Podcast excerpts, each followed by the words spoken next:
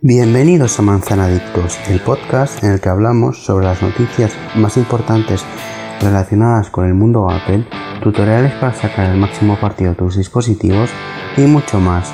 Comenzamos. Manzana Adictos. Las noticias más importantes del mundo Apple en un solo podcast.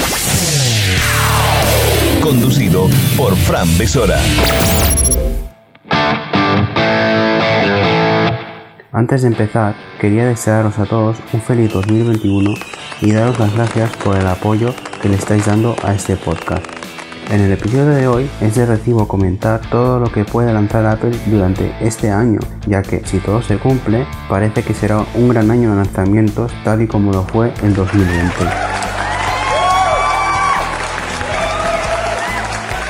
Como no, hemos de empezar con la joya de la corona, los iPhone 13, iPhone 12S quizá. Ninguno de los dos nombres me acaba de cuadrar. Creo que este año puede que sea el adiós definitivo a los números en los iPhones. No sería extraño que se pasasen a llamar como los iPad o los Mac. Esto sería iPhone mini, iPhone, iPhone Pro, iPhone Pro Max.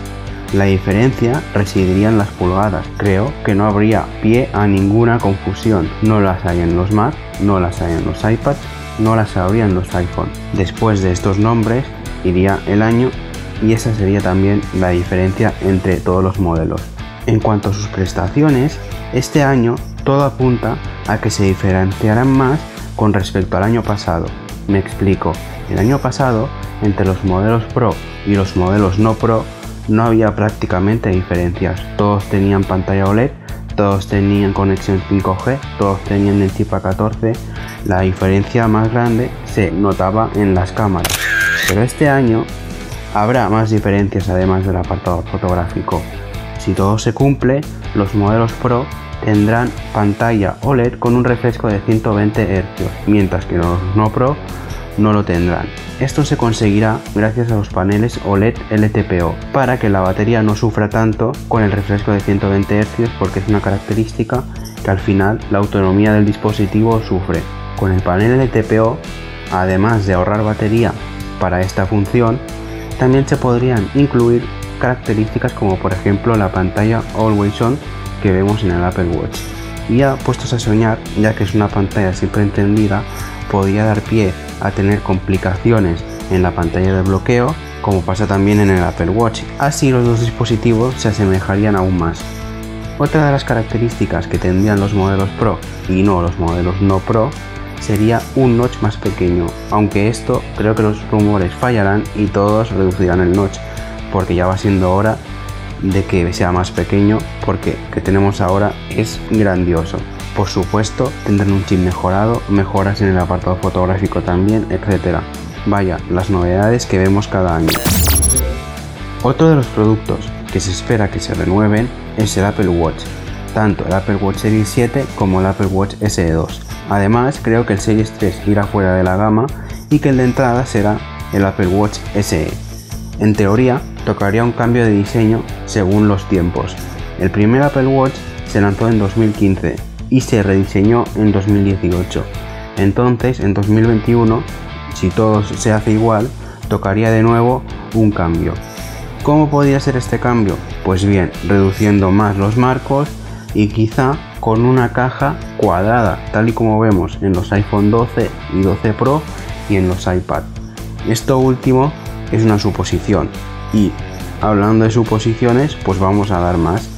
Podrían añadirle funciones como un medidor de temperatura, de estrés o por favor dotarlo con más autonomía, porque a mí me dura dos días, pero me gustaría que me durase por ejemplo una semana.